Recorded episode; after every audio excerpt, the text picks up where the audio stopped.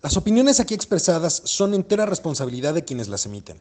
Estás escuchando Voces Universitarias, el eco de tus ideas, patrocinado por el comentario del día.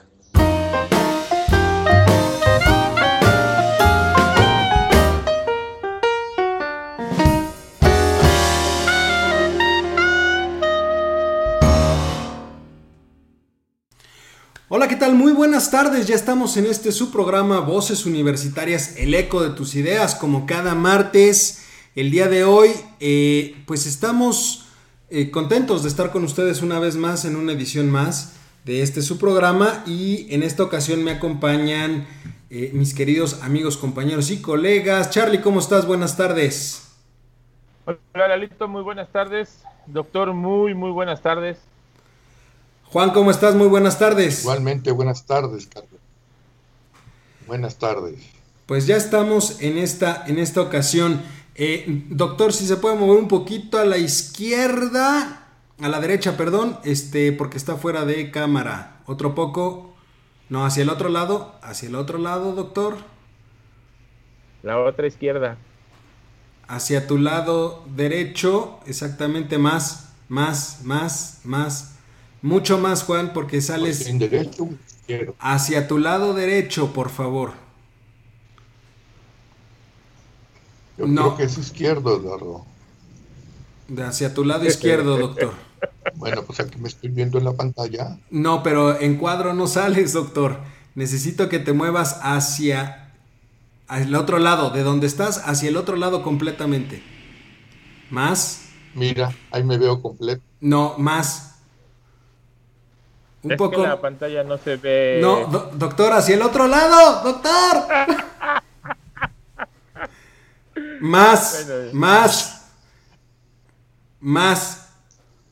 Ahí estás perfecto, ahí y sales en cuadro en este, en, en internet. Entonces, de ahí no te me muevas, por favor, doctor, porque si no te sales de cuadro. Pero bueno, ya saben, esto es lo que sucede siempre cuando tenemos emisiones en vivo. Y este, antes que nada quiero aprovechar o quiero tomarme un pequeño segundito. Como podrán ver, el día de hoy nada más estamos tres de los cuatro integrantes de Voces Universitarias.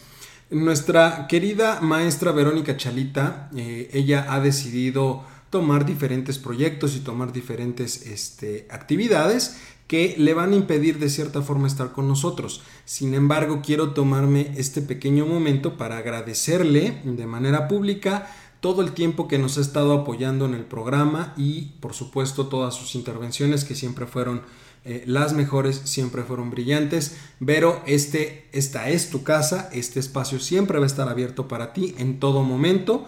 Eh, si en algún momento a futuro los tiempos se cuadran y los tiempos se dan para que puedas regresar con nosotros, serás siempre bienvenida a este tu programa, a esta tu casa. Muchas, muchas gracias por los eh, meses de apoyo que tuvimos contigo. Y pues bueno, ya, ya la próxima semana este, tendremos a un nuevo integrante de Voces Universitarias. Este, pero bueno, ya, ya llegado el momento, presentaremos a la persona que nos estará acompañando. Por vía de mientras, pues vamos a empezar. Creo que hay, hay muchos temas eh, en- en la mesa, ¿no? Hay muchas cosas que me gustaría que tratemos. Eh, eh, ¿Con quién Antes de empezamos? empezar, déjame Dime. interrumpirte un poquito. ¿Te acuerdas Dime, que te dije la semana pasada que si nuestro querido presidente que- quería ganar las elecciones del próximo año, del 21, ¿qué tenía que hacer? ¿Te acuerdas qué fue lo que te dije? ¿Qué tenía que hacer? A ver, recuérdame un poquito si qué es lo que... quisiera ganar, Si él quisiera ganar, salir a ver a toda la gente. Esa parte de todo eso. Te dije que tenía que mejorar la cuestión o la percepción de la seguridad. ¿Y quién cayó esta semana? Ok, es, es- es cierto, es cierto. ¿No? Entonces, bajo este rubro se acaba de anotar un home run, porque como a él le gusta el, el béisbol, digamos que se acaba de meter un home run en, eh, en la detención de este personaje. Ya habíamos hablado que tenía Emilio Lozoya metido eh, o detenido, semi-detenido, porque no está en la cárcel, ni siquiera tocado. eh, que se me dio mucha risa, por cierto, que firmó por medio de correo electrónico. Me gustaría que así fuera para todos, pero bueno. Ya tenía los hoy y te dije, falta que detengan a alguien grande de la mafia. Y agarró al Maro. Ahí está. O sea, en realidad tú crees que todo esto que ha estado sucediendo en las últimas semanas está encaminado a mantener los niveles de popularidad del presidente. Las últimas encuestas así lo indican, ¿eh? Esta semana tuvo un ligero repunte en su eh, popularidad. Ok, pero oye, por ejemplo, ahí yo te preguntaría, este, Juan, en ese sentido, y, y lo hemos mencionado aquí varias veces, en realidad el presidente como tal tiene buena popularidad, no así la gestión gubernamental, ¿no? Ajá. O, o, o ahí La sección. No, no, o sea, la actividad de gobierno, el gobierno per se no tiene buena este, popularidad, el presidente sí. Sí, el presidente sí, efe- efectivamente, pero lo que es el gobierno, pues no podemos hablar de... Yo no me atrevería a decir que está requete bien o está muy alta su popularidad, no, porque desde un principio han sido, este, han sido oscuros por el tipo de personas que ocupan los cargos. Fuera del fiscal general, que él intervino lógicamente en este asunto del marro, este, pues, y en otras cosas también, fuera de él, no más no, porque no podemos decir que, que luego Durazo que se pone la cachucha y él creyó que salió muy bien diciendo, con el apoyo de las fuerzas estatales, bla, bla, bla. Entonces, este, pues bueno, yo creo que fue un acuerdo en que tienes que salir a decir que las fuerzas federales, con el apoyo de las estatales, pues había llevado a cabo la, mencionada detención, ¿no? De alguna manera habrían de disfrazarlo o decirlo para que nadie se sintiera ofendido. Esa es la mera verdad, es lo que yo pienso. Ahora, también tengo otra idea, te la voy a comentar. La cuestión del narcotráfico no es, no es que sea Caro Quintero, no es que sea el marro, no es que sea X. La cuestión esta de la delincuencia es, tú agarras a una cabeza y sale otra. O sea, ya sea del, de los de Guadalajara, o sea, de los de Guerrero, o sea, de, de quien tú quieras.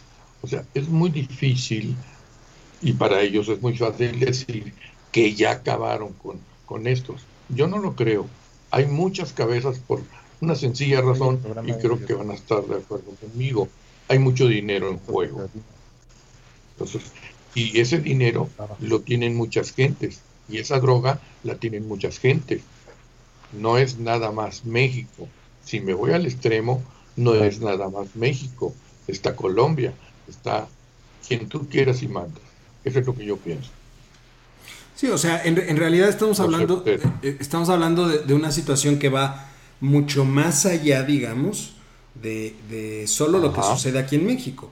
Sí, los grandes capos, Así es. eh, creo, creo yo que hoy en día los grandes capos están en México, no tanto en Colombia o en otros países. Hay grandes capos ahí, pero creo yo que eh, eh, hoy por hoy lo- lo- lo- los grandes problemas, cuestiones del crimen organizado, se, eh, por cuestión de droga en específico, capos de la droga, se encuentran en México. ¿Por qué? Pues porque no ha habido una estrategia clara, creo yo, y dentro de esa estrategia clara, que de cierta forma yo podría eh, decir que no existe, pues en realidad se les ha dejado ganar mucho terreno. ¿no? El presidente lo que yo, y, lo he dicho abiertamente y lo, lo sostengo ahorita, él en realidad lo que siempre ha buscado en un momento dado no es otra cosa más que mantener cierta popularidad por una cuestión netamente electoral. Pero volvemos ahí un poco a la pregunta que yo, yo les hacía. Y, y lo quiero ligar un poco con lo que Charlie mencionaba la semana pasada y, y con lo que empezó él el programa. Eh, hablar de quién puede o no ganar las elecciones ahorita yo lo veo complicado. Por una razón muy específica. Andrés Manuel López ¿En Obrador, qué elecciones estás hablando? las del 2021. Andrés Manuel López Obrador Ah, no va a estar. No va a estar en la, en la boleta. Y, hay, y hay algo muy claro. Las veces anteriores, todas las veces que Morena ha obtenido una ganancia electoral, ha sido porque lo ha jalado la ganancia electoral de Andrés Manuel. Hoy por hoy, él no va a estar en la boleta. Y por eso, creo que lo que a él le interesa de cierta forma es una cuestión netamente electoral. De ahí que hoy haya empezado una gira por Tepic. Son cinco o siete días los que va a estar eh, de, gira. ¿Y a, ¿Y a, dónde va a ir de gira? Pues justamente lo que buscaba era estar eh, de, ahora en, en, la parte, digamos, norte del país. Iba a estar en Tepic, iba a estar en Sonora, iba a estar en, en Baja California, me parece. Este, justamente, pues buscando ahí también apoyos, porque hay que recordar que también son entidades donde va a haber elecciones. ¿Por qué? Porque, ojo, Morena, hoy en día, a Morena sí se le puede ganar. No estoy diciendo que haya ahorita alguna especie de, de digámoslo de alguna forma, de oposición que le pueda ganar a, este, a Morena. Todavía no la veo clara. Pero de que sí se le puede ganar a Morena ahorita, pero por supuesto que se le puede ganar. ¿Por qué? Porque están fragmentados, están divididos, ¿de acuerdo? Y en esta ocasión no va a haber el nombre de Andrés Manuel López Obrador en la boleta. Eso debería de ser algo que tienen que capitalizar de cierta forma la oposición. ¿Qué oposición, repito? Yo todavía no la veo muy clara, pero la oposición yo creo que debería de tratar de capitalizar todo ese tipo de cosas. No sé cómo lo vean. Pues ojalá. Doctor, no sé, yo, yo no veo, uno, como tú dices, Dalito, no hay oposición, no hay un partido que ahorita tenga el poder de decir voy a mandar un candidato. Tendrían que jugársela con gente de la zona que sea conocida, que sea querida y que sea respetada. Solamente yo le veo esa manera de poder este, que ganen las elecciones en algún estado de la República. Que no tenga, que sea del PRI, pero que no tenga pasado priista. O que sea del PAN, pero que no tenga pasado panista o priista. Es decir, un hombre que tenga esas características que mencioné. ¿Lo conseguirán? No creo. No, no creo. O sea, tú, tú estarías diciendo un poco lo que llegamos a mencionar la semana pasada tú y yo necesitan personajes locales. Sí, completamente locales. O sea, tú no puedes traerte a alguien de otro estado o de otra zona o un mismo candidato, diputado de ahí que esté ligado con el partido, sino que sea alguien que sea ajeno al partido para que pueda ingresar y tomar eh, la campaña eh, de gobernador, presidente, diputado, de lo que sea, para que puedan eh, tener unas buenas elecciones. De otra manera, yo no le veo no le veo futuro a los partidos este, del PRI o PAN, en mi punto de vista. ¿Cómo lo ves tú, Doc? Híjole, pues no estás muy equivocado, ¿no? Y yo quisiera que te equivocaras, porque realmente es esta única, sí, esa es la única forma en que tal vez pudiera ser efervescencia la oposición. Lo que pasa es que la oposición este, no ha dado la cara, cuando menos hasta ahorita. Y se supondría que a más tardar en diciembre, ustedes lo saben perfectamente, ya hubiera ese alguien que pudiera dar la cara por la oposición. Pero también habría que ver que en Morena, y eso tal vez entre comillas sería una ventaja, está si no totalmente fragmentado, se ha fragmentado. Yo creo que están de acuerdo conmigo. Luego, de repente salta que fulanito se fue. Hay una serie de saltos para atrás y para adelante, porque inclusive hasta eh, gente que se va a Morena por ahí de repente y luego resulta que otro de encuentro se va a, a Morena o se va a otro partido. Realmente los partidos necesitan comenzar a brillar por sus propias luces o bien haciendo una unión. pero yo no sé qué pasa, que, pues tienen miedo al parecer, o, quieren seguir igual. En el artículo que te mandé, Eduardo, por ahí manejo algo de esto. ¿Qué es lo que pasa con, el, con los ciudadanos que tienen miedo?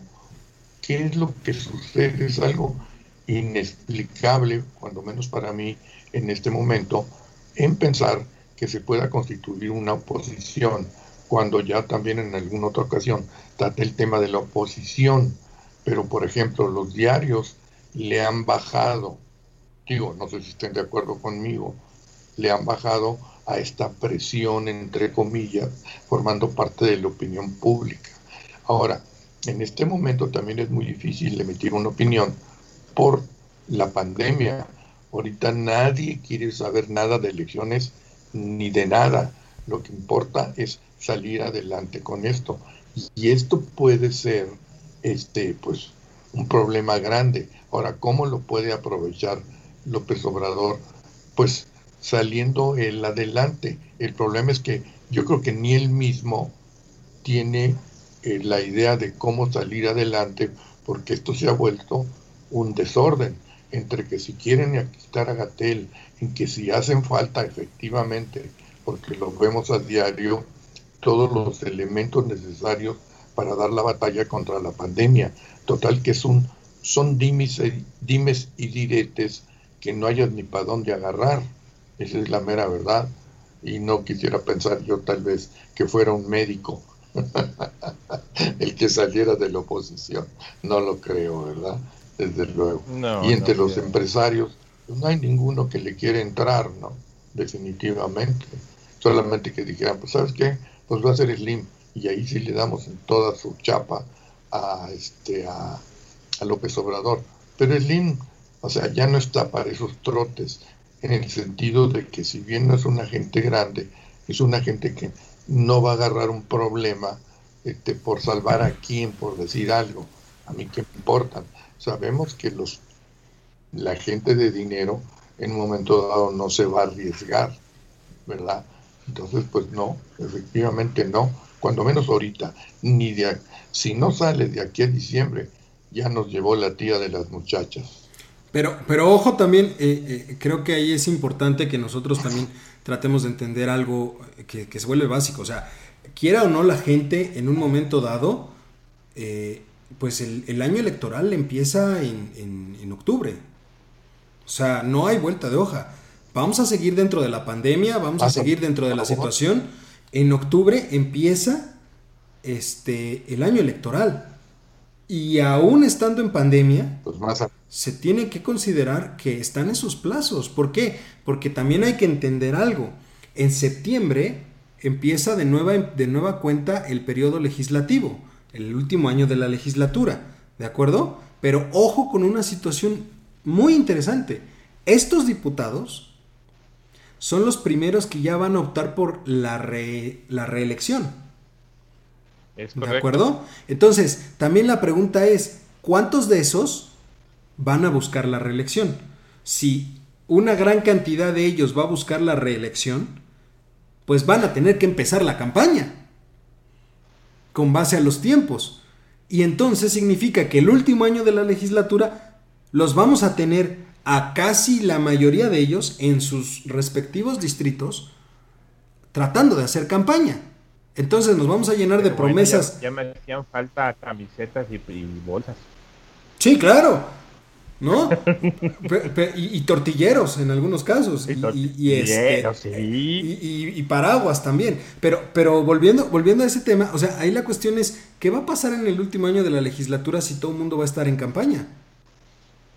Y, sobre todo pensando desde la perspectiva de, ahora, la oposición, ¿qué va a hacer? Porque, ojo, la mayoría... La, no, porque ellos tienen derecho a la reelección. No tienen ni siquiera por qué separarse del cargo. Entonces, la mayoría la tiene Morena. Si la, si la gran mayoría de Morena se va a hacer campaña, y parte de la oposición, vamos a pensar que de la oposición se van a hacer campaña el 50%, pues a ver, no dan, las, no, dan los números. La oposición perdería completamente este un, puesto en, la en la este en la cámara, o sea, en, las decisiones por irse a hacer este campaña en un momento dado. O sea, va a ser una situación compleja, no es sencillo, va a ser una situación compleja, ¿no? Y habría que esperar a ver. Habría que esperar a ver, pero si todo esto lo, tratamos de reunir a como em, empezabas tú el programa, Charlie, pues ahí la cuestión importante sería este, pues justamente el hecho de decir, el presidente necesita votos. Ok. Pues ahí ya se fue a hacer gira electoral. ¿Por qué es eso? A él le gusta estar en campaña. Ya se fue a hacer gira electoral. Ok. Nada más que hay una cuestión muy importante. Yo les pregunto. Se vienen las elecciones. Él está haciendo eh, propaganda, le está pegando a la corrupción, sí, porque tiene a los oye y creo que es una gran carta para él. Le está pegando también a la inseguridad, al crimen organizado, sí, por la detención, a pesar de que lo que él diga, que, que dice que no busca, que la estrategia no es pegarle a las cabezas, ¿de acuerdo? Pues le está pegando a las cabezas, es lo que están haciendo, ¿no? Tiene puntos ahí a favor, pero mi pregunta es, ¿qué va a pesar más en el momento en el que se llegue a la elección? ¿Esas acciones? ¿O cómo vamos a salir de la pandemia en el momento en el que salgamos? Porque, ojo, acaba de salir el dato del INEGI del segundo trimestre del año y el Producto Interno Bruto cayó 17%. Ojo con eso. ¿De acuerdo? Y por otro lado, también salieron datos en Estados Unidos, eh, eh, hacen la estimación, y para ellos, nosotros tuvimos una caída del Producto Interno Bruto con respecto al año pasado. México tuvo una caída del, del 53% y Estados Unidos del 32%. 33%. Entonces, ¿qué va a pesar más en el momento en el que lleguemos a la elección? Y esa es la duda. ¿Va a pesar más la campaña electoral y las dádivas que estén regalando desde la presidencia?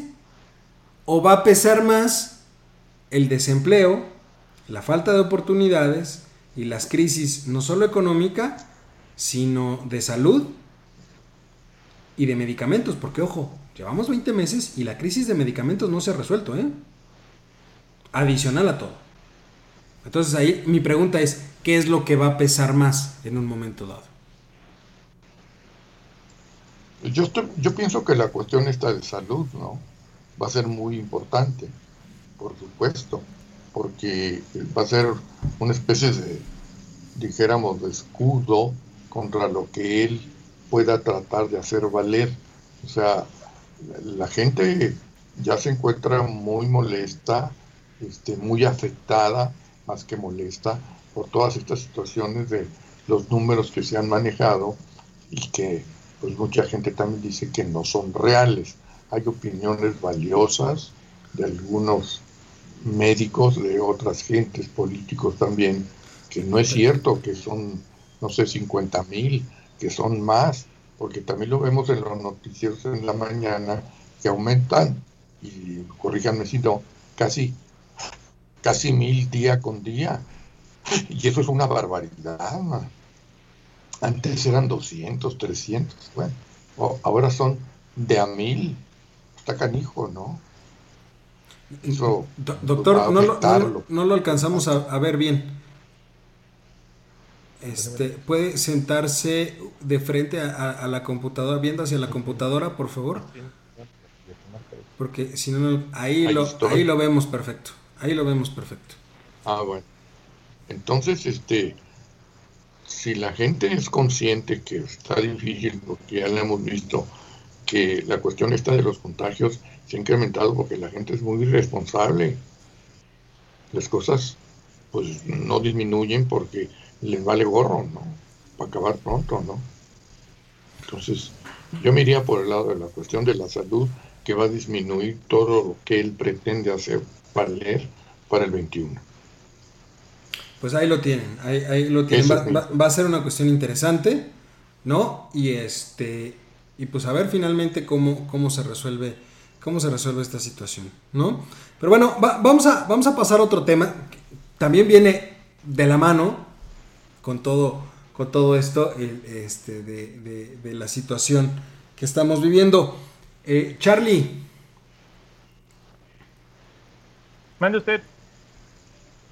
Vamos a regresar, o más bien acaba de anunciar Esteban Moctezuma apenas el día de ayer, que va a regresar ya eh, las escuelas. El ciclo escolar empieza el próximo 24 de agosto, pero se va a regresar en una modalidad en línea, una modalidad a distancia. ¿No? Pues mira, yo no le llamaría modalidad en línea, sino le llamaría como teleaprendizaje. Eh, estuve, eh, estuve analizando todo lo que nos comentó nuestro querido secretario de la SEP, eh, el señor Esteban, Esteban Moctezuma, y fue muy enfático en varias cosas.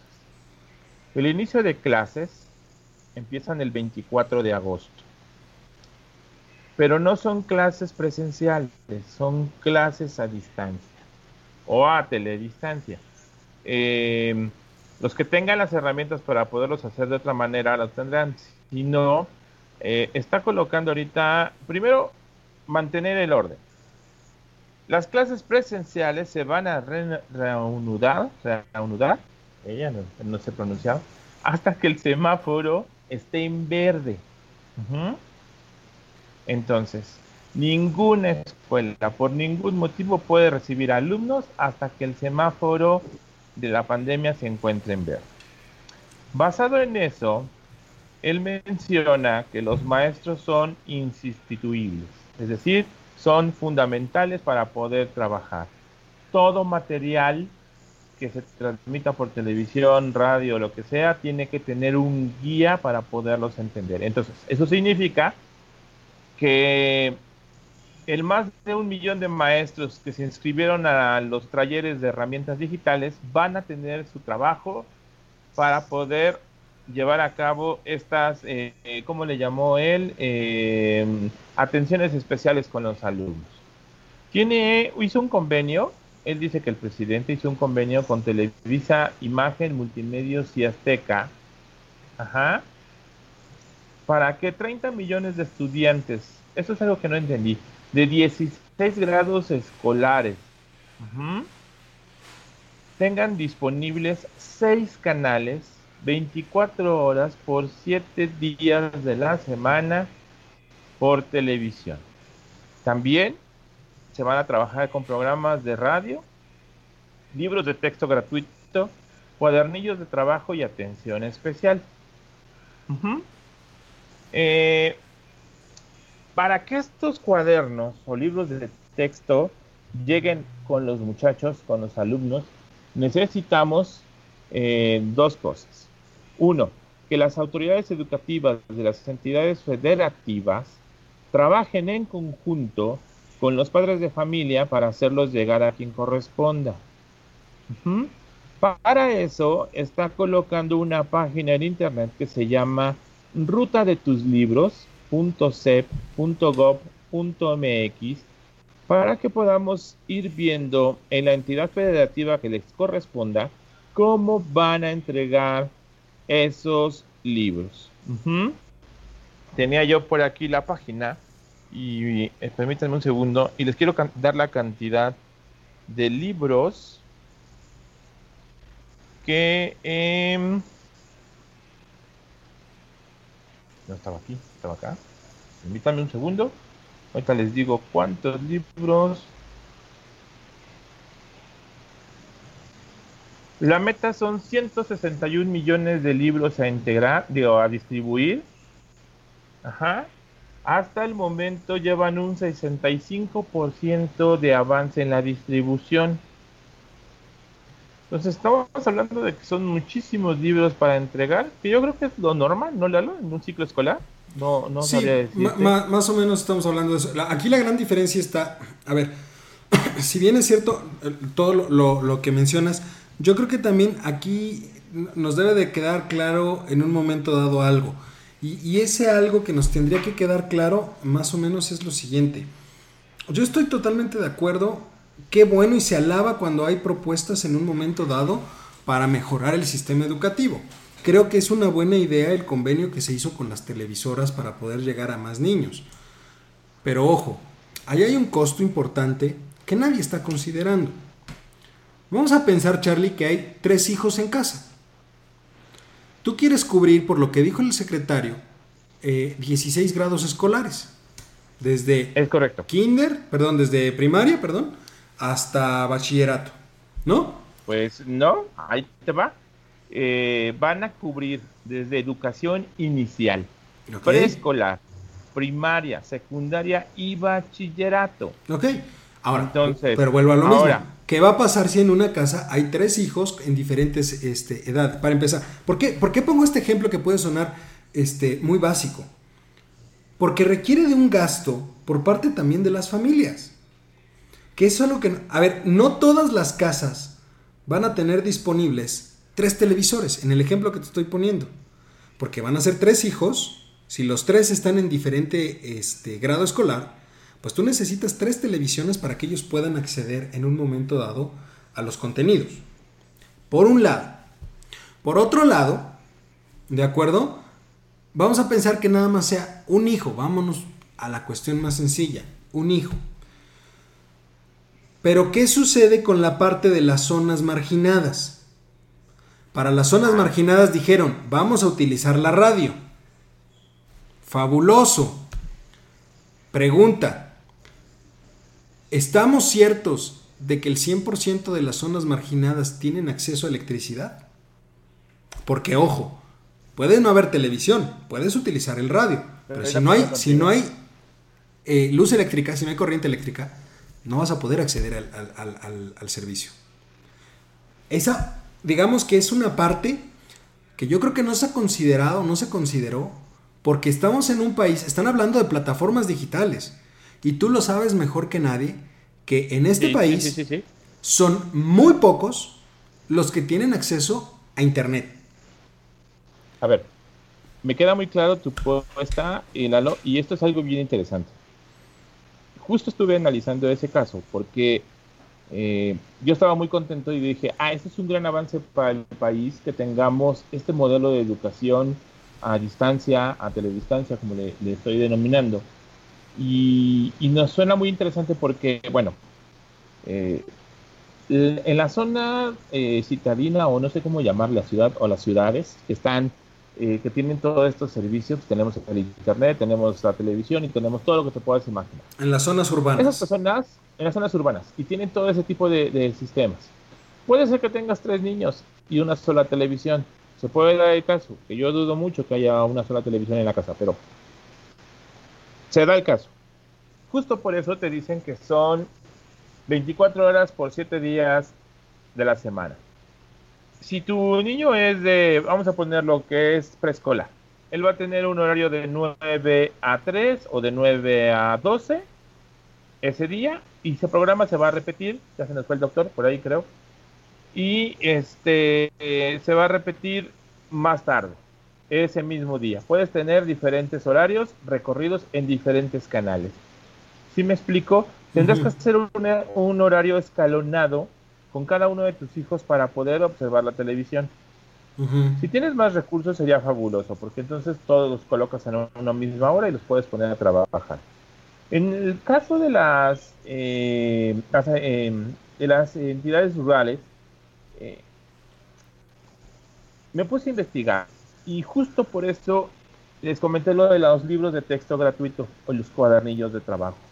Se van a distribuir y van a tener asesorías eso significa que van a tener que ir con un profesor o con alguien, con el riesgo de, no hay otro medio, Lalo, no tenemos otro medio. Y es la única manera en que van a poder trabajar estas personas. Lo que sí vi también, ellos están hablando de más de 4.550 programas en televisión y 640 programas de radio en 20 lenguas indígenas. E, eso es un trabajo monumental, ¿eh? Eso es un trabajo monumental. es o sea, sí hay que aplaudir porque la verdad es que sí está complicado hacer todo esto en tan poco tiempo. Y digo, esto, esto lo pensaron supongo que desde hace un par de meses o tres meses, pero echar a andar todo el material, hacer la revisión y el trabajo no es fácil. Ahora también se está pensando en personas con capacidades especiales. No sé si es lo correcto, pero se está hablando de que los libros se van a publicar en braille y macrotipo, que eso es algo que estaba investigando ahorita, porque no sé qué es el macrotipo. Perdón mi ignorancia, pero ahorita les digo. Este, y entonces tienen cubierto, no te voy a decir que el 100%, yo diría que tendrían cubierto un 90%. ¿No? Eso para mí me da gusto. Eh, hay que poner eh, de todos. La verdad es que los padres de familia, como siempre, serán los más eh, sacrificados en este sistema, pero tenemos que entrarle, la verdad. Ok, ahora voy del otro lado. Juan, tú y yo hace muchos años, en alguna emisión del programa, que llegamos a hablar justamente de la reforma educativa, cuando se estaba hablando en aquellos entonces de la reforma educativa, y después tratando de hacer memoria de todas las veces que hemos platicado tú y yo sobre esta situación, eh, recordé algo que, eh, una conclusión que teníamos tú y yo y a la cual llegamos tú y yo siempre. Cuando se habla en México de educación, se habla de dinero, sindicalismo y corrupción. Siempre cuando hablas de educación terminas hablando de esos tres temas. Dinero, sindicalismo y corrupción. Pero en ningún momento se habla de lo que hay de fondo, del modelo educativo, del modelo de enseñanza-aprendizaje, de los planes y programas de estudio. De eso en realidad no se habla. Y si no que alguien me diga o que alguien me saque de, dudas de pensar que en realidad en todo momento, eh, eh, en cuál ha sido el foro a nivel nacional o en, alguna de las cámaras, donde se hayan sentado realmente a hacer una discusión sobre el contenido de la educación en México, planes y programas y modelos de enseñanza, de enseñanza aprendizaje. ¿Por qué toco este tema? Porque necesariamente ya están dando las herramientas, ¿no? Que es lo que mencionas tú, Charlie. Ya están las herramientas, digamos, ahí puestas para lograrlo. Es correcto. ¿No? Pero este sistema tiene dos lados de la moneda. Los niños, que a fin de cuentas van a tener que estar ahí siendo controlados o llevados de la mano por parte de los padres de familia. Pero está el otro lado, que es el magisterio. Y ahí es Juan donde yo te quiero preguntar, ¿tú crees realmente que el magisterio mexicano está preparado para este tipo de situaciones? Considerando, recordemos el inicio de esta administración, Recordemos aquellos vándalos de la CENTE, la CENTE de la coordinadora, que en Oaxaca este, tomaron líneas este, férreas y evitaron el paso y, tuvieron consecuencias económicas muy graves para la zona. Y estuvieron haciendo eso y exigiendo plazas y se les dieron las plazas. Y el gobierno federal ya desde ese entonces fue criticado porque no hizo absolutamente nada en contra de ellos. Entonces mi pregunta aquí, Juan, es justamente desde esa perspectiva. Si siempre terminamos hablando de dinero, sindicalismo y corrupción cuando hablas de educación, ¿tú crees realmente que el magisterio en México, y no estoy hablando del 100%, porque sé que hay unos que pueden ser muy comprometidos. Hubo un millón de, profesores que tomaron la capacitación de las plataformas en línea, según lo que dijo el secretario de Educación. Es correcto. ¿No? Pero el magisterio no es un millón de personas, son muchos más y caemos también llena que... Millón y medio. Y, entonces... Es millón y medio. Y tenemos ahí eh, medio millón que ¿qué van a hacer? Ni siquiera, ni siquiera dan clases, ¿estamos de acuerdo? Yo quiero pensar que este asunto ya lo conciliaron, quiero pensar, o sea, soy optimista en ese sentido, porque si no, pues este va a haber un serio problema ahí que va a chocar inclusive con padres de familia, maestros y todo aquel que tiene que ver con la cuestión educativa. Yo no quiero pensar, en todo caso, que se pudiera presentar este conflicto, porque es más alto y tiene prioridad el bien que se está tratando de tutelar, o sea, la educación. Entonces, sería una verdadera barrabasada y una salvajada que salieran con algo alguna situación de este tipo. No creo que la vaya a ver. Pero voy a regresar un poco a lo que ustedes decían de la problemática que representa la, la cuestión de los libros, la cuestión de los maestros y demás. Y hablaban también de Internet como uno de los medios que van a ser utilizados. Yo nada más me pregunto una cosa y, básicamente la pregunta pues iría para, para Carlos. Ahora en esta época en que se estuvo trabajando en línea, yo no tengo la menor idea de cuánta gente estuvo trabajando, pero yo no creo que haya sido el 100% de los estudiantes. Luego entonces, ¿se puede presentar un problema de saturación? Pregunto. No sé hasta dónde lleguen los alcances técnicos de quienes van a manejar esto, porque pudiera decirse, oye, pues si tenemos necesidades no sé cuántos horas de internet, no sé cuántos aparatos de televisión. Pero, creo, creo que eso, eso me queda de duda. Creo que, creo que eso queda solventado con el acuerdo que hicieron con las televisoras. ¿no? Porque le, da salida a través de, los, de, los, Sí, eh, no estoy de acuerdo, pero, pero, pero antes, quiero, quiero regresar a, ese punto específico. ¿Tú crees, tú, tú crees que todo el magisterio, o sea, independientemente de que se haya tenido el acuerdo, pero tú crees que el magisterio está preparado para esta modalidad? Porque, ojo, ah, lo, dijo, lo dijo el, el secretario, que los, los, los programas de televisión van a tener validez oficial y curricular, y que a los niños se les tenía que evaluar.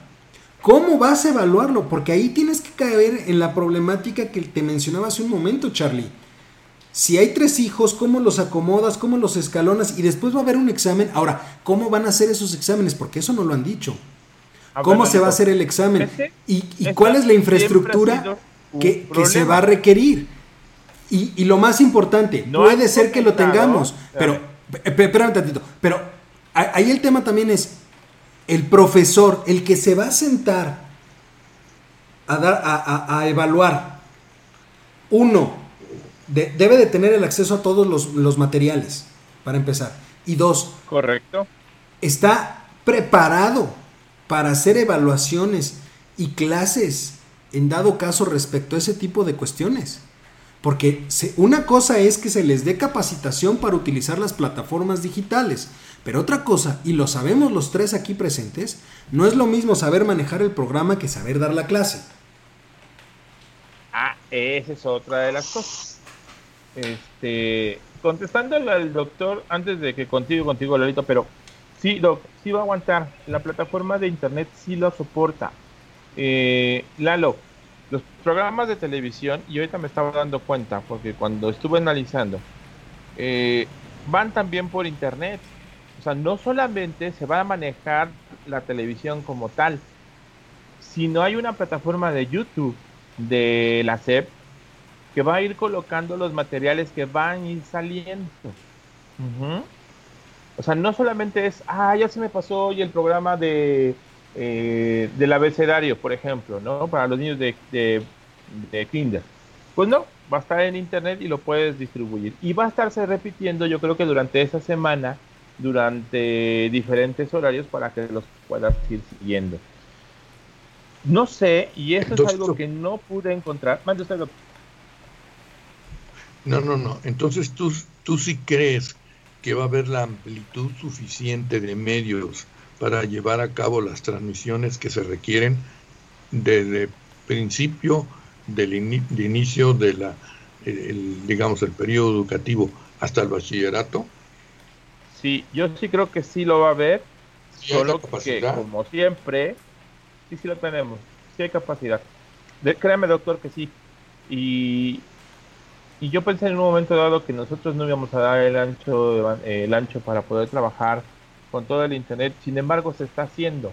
Hoy en día el uso del Internet se ha incrementado en un 50-60%.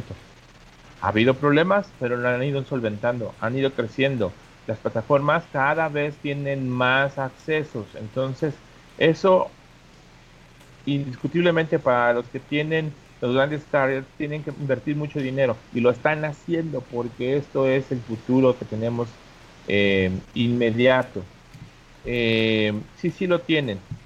Eh, Lalo, con respecto a los profesores, aquí viene otra etapa. Ok. como profesor, del profesor clásico, de que se para a dar su clase en el pizarrón, a lo que muchos fuimos avanzando durante ese periodo a trabajar con medios digitales, con tumbos y demás. Al principio va a haber todo un desorden y un caos porque en lo que las mamás entienden el asunto, en lo que, las mamás, los papás en global, entienden el asunto, los niños van tomando esta nueva modalidad y entender que tienen que sentarse a ver un programa de televisión o un programa en computadora, que el profesor pueda integrarse con ellos en un Zoom, por ejemplo, en Skype o algo, eh, en lo que ajustan todos los materiales, va a haber un descontrol, eso es seguro. Pero yo casi, casi puedo asegurarles que vamos a ir avanzando. No encontré por ningún lado la forma de evaluación para los alumnos. No han soltado déjame el plan completo. Es que déjame decirte algo, y para mí eso es algo muy preocupante, Charlie, de verdad.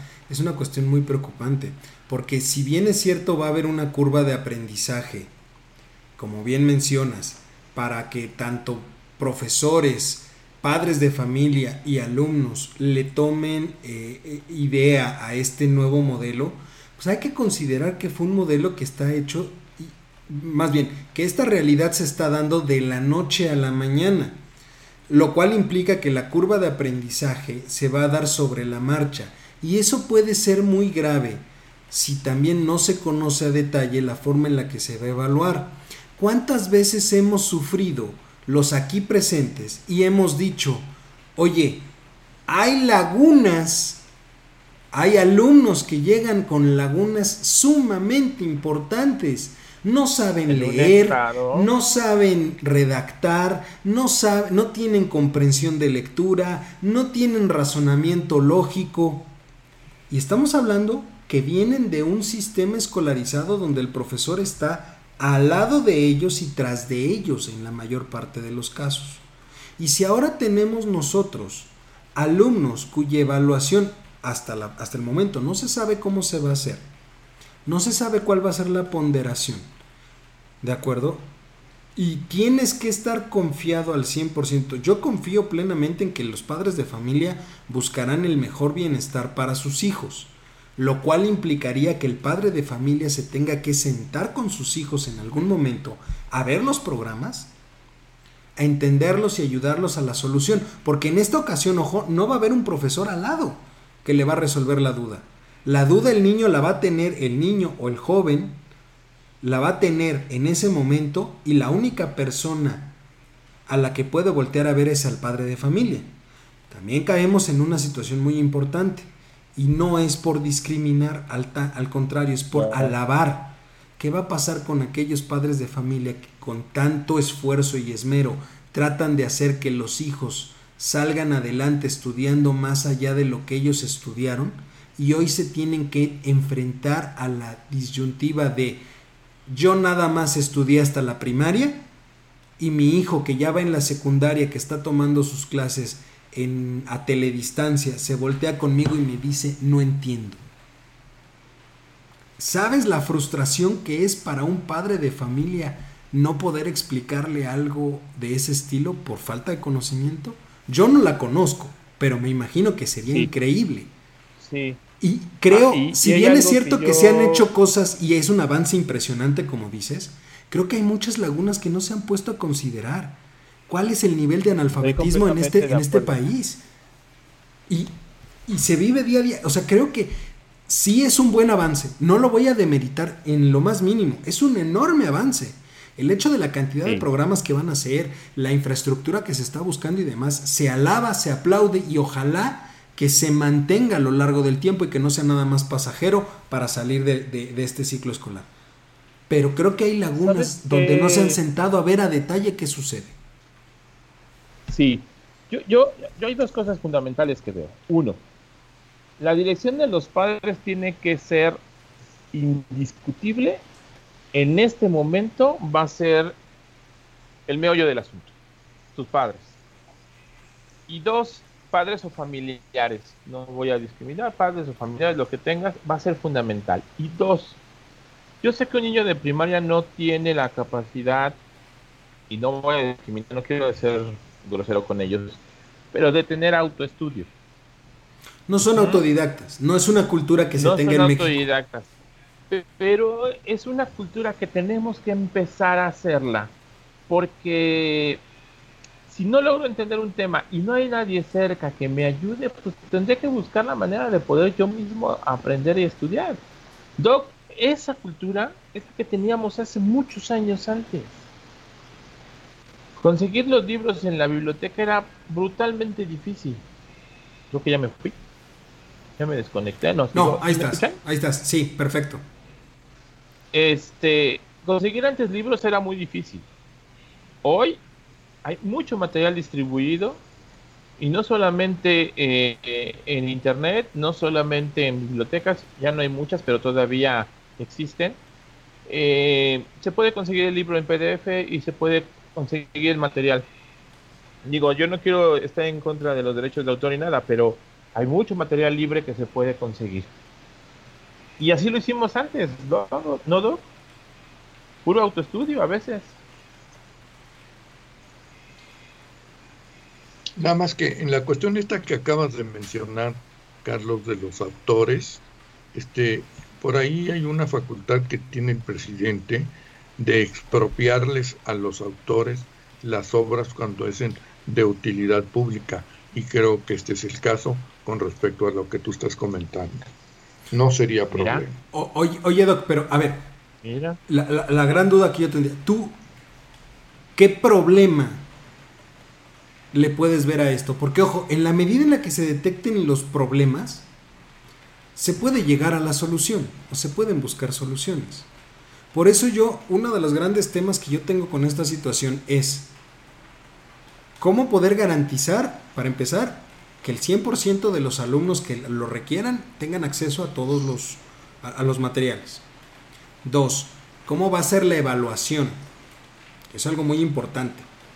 Y tres, cómo estar 100% seguros que todos los docentes que van a estar detrás de están capacitados para poder sobrellevar este proceso. Esas digamos que son mis grandes dudas. Yo no creo que tendremos que esperarnos a que el secretario empiece a soltar más información, así como de las clases de la primera semana, para ver cuáles son los planes de estudio de, las de los 16 niveles educativos que van a programar. Yo creo que no, pero te estás quedando corto. Sí. Te estás quedando corto en cuanto al tiempo, Carlos. Yo creo que se necesita más tiempo. O sea, tú ves ahí que sería la, problemática es tiempo. ¿Tú, tú, lo verías así? ¿Que la problemática es el tiempo, Juan? Sí, sí, definitivamente. No es tan fácil, van a tener que irse a lo que en alguna ocasión alguien me dijo cuando yo entré a la UP, es prueba y error, vamos a ver cómo sale, o sea, tenemos que improvisar, tenemos que echarle mucho, mucho esfuerzo, digamos, para tratar de entender efectivamente lo que nunca hemos manejado, y eso no se resuelve en una semana, ojalá se resolviera en una semana, se va a tardar más tiempo, no sé, a lo mejor un mes, que ya sería irse muy en un tiempo muy extenso y todo, pero no. y créame, doctor, que tiene toda la razón, ¿eh? O sea, yo dije una semana por decirla, pero sí, va a ser mucho tiempo, va a haber muchos detractores de esta nueva modalidad. Eh, y va a haber justo lo que tú mencionas, Dalo. Vas a, va a haber alguien que diga, eh, ¿quién me asegura el 100%? ¿Cuáles son las formas de aprendizaje? ¿Cómo vamos a evaluar? Mira, no sé, porque todavía no visto el plan. Yo preferiría esperarme al plan, ojalá la semana que no, yo, yo, yo, lo entiendo. seguimiento al tema. Yo, yo lo entiendo perfectamente y, y, a lo mejor aquí no, no van a... O sea, muchas veces a mí me han criticado de, de ser muy fatalista. Y siempre se los he dicho. a veces, del vaso a, lleno. a veces trato de ser, trato de adelantarme mucho a las cosas, trato de ver qué hay hacia adelante. Y te voy a decir una situación. A mí me preocupa toda esta, toda esta cuestión por una razón muy básica. No estás hablando de cualquier cosa. Estás hablando, por muy trillado que suene, del futuro de este país. Si nos pusimos así, de con los pelos de punta, nos pusimos en el momento específico en el que se empezó a hablar en una reforma educativa, y ustedes lo recordarán, de que los niños no pueden reprobar. Si nos pusimos con los pelos de punta cuando dijeron que querían eliminar los exámenes de admisión a las universidades, pues con más razón ahora me pongo con los pelos de punta por las grandes dudas que surgen de esta situación, por el simple hecho de decir, oye, aquí hay una crisis que no va a surgir hoy, va a surgir el día de mañana. Y esa crisis nos puede salir mucho más cara que cualquier otra. En el momento en el que nosotros no podamos asegurar y no podamos apostar por una educación de calidad para los niños y los jóvenes, el riesgo a futuro es mucho mayor. Porque ojo, también no nos estamos ya no nos estamos moviendo en una economía y en un entorno económico global en donde basta con tener los conocimientos básicos. Las cosas se están tecnificando mucho. Las situaciones o el día a día se está volviendo de requerir y de, de requerir necesariamente conocimientos. Si no hay buenas bases educativas, podemos tener un serio problema adelante. Y me, me, cuesta trabajo o, o, hasta cierto punto me preocupa porque si esa curva de aprendizaje que ustedes ven que puede tomar un mes, dos meses, tal vez seis meses, pues estamos hablando prácticamente de la mitad de un, año escolar. Y hablar de seis meses, hablar de, de perder en una curva de aprendizaje la mitad del año escolar, más lo que ya se perdió, no se perdió todo, pero lo que se pudo haber perdido del anterior, hace que hacia adelante sean generaciones de alumnos y de jóvenes cuya formación académica no sea la mejor. Y eso es preocupante. Yo diría que esta generación o los que van a cursar este año son la generación de prueba de estos métodos, Lalo. Eh, y que se tendrán que ir perfeccionando año con año para ir mejorando el modelo educativo y mejorarlo. Creo que este es el mejor momento para una reforma educativa, fíjate. Este es el mejor momento. Y nos cayó. Pero ¿sabes qué te diría yo? No, no es tiempo de una reforma educativa. Es tiempo de una reforma del sistema educativo. Porque si no caes en lo mismo de hablar de quién tiene la, batuta, quién tiene el dinero, quién tiene las plazas. No, eso ya no puede ser la discusión ahorita. Yo me refiero en el sentido de, esa reforma educativa que estás pensando, estás pensando. Yo la voy a llamar como una revolución educativa, porque nos tiró de, tajo lo que teníamos, un sistema viejo. Que lo estábamos dando vueltas como un pollo rostizado de un lado y de otro y de otro, y de pronto, ¡pum! Tienes que buscar otra metodología y otro método para aprender. Para mí esta es una revolución educativa. Ese, ese es que el nos tema. Puede llevar, que nos puede llevar o muy alto o de plano sí nos va a hundir. Ese, es que ese es el, tema, justamente. Este es el momento. En, eso estoy totalmente de acuerdo. Y, a, ver, Juan, tú, tú, lo, tú y tú y yo lo hemos platicado. Hay una gran carencia por parte de los chavos cuando llegan al nivel universitario en cuanto a lectura, redacción, conocimiento brutal. La pandemia, además de dejar al descubierto una crisis eh, en el sector de salud y una crisis económica, pues ha dejado abierta crisis en otros sectores. El educativo es uno de ellos. Y se esperaría obviamente que esa reforma educativa fuera sobre lo de fondo cómo está el sistema de enseñanza-aprendizaje, cómo está este, todo, todo aquello que hasta cierto punto no se ha metido de fondo, cómo llevar las tecnologías de información realmente al aula, porque ahora más que nunca se necesitan, pero sobre todo cómo conjugas los dos mundos, enseñanza, tecnología para poder darle finalmente al, alumno, al, niño o al joven, una ventaja y un conocimiento real. Totalmente de acuerdo, porque efectivamente tú tocaste un punto ahorita con el que nos topamos nosotros, los maestros de la universidad, que a veces hasta llego a pensar, bueno, ¿de qué sirve el Internet y de qué sirve todos estos medios si los chavos no piensan? Porque para comenzar ya lo tienen todo ahí y lo leen y, lo leen y como si no lo leyeran. Es vergonzoso realmente que en cuestión de minutos, durante la impartición de una materia, pudiera ser que ya ni se acuerden de lo que se dijo hace 15 minutos.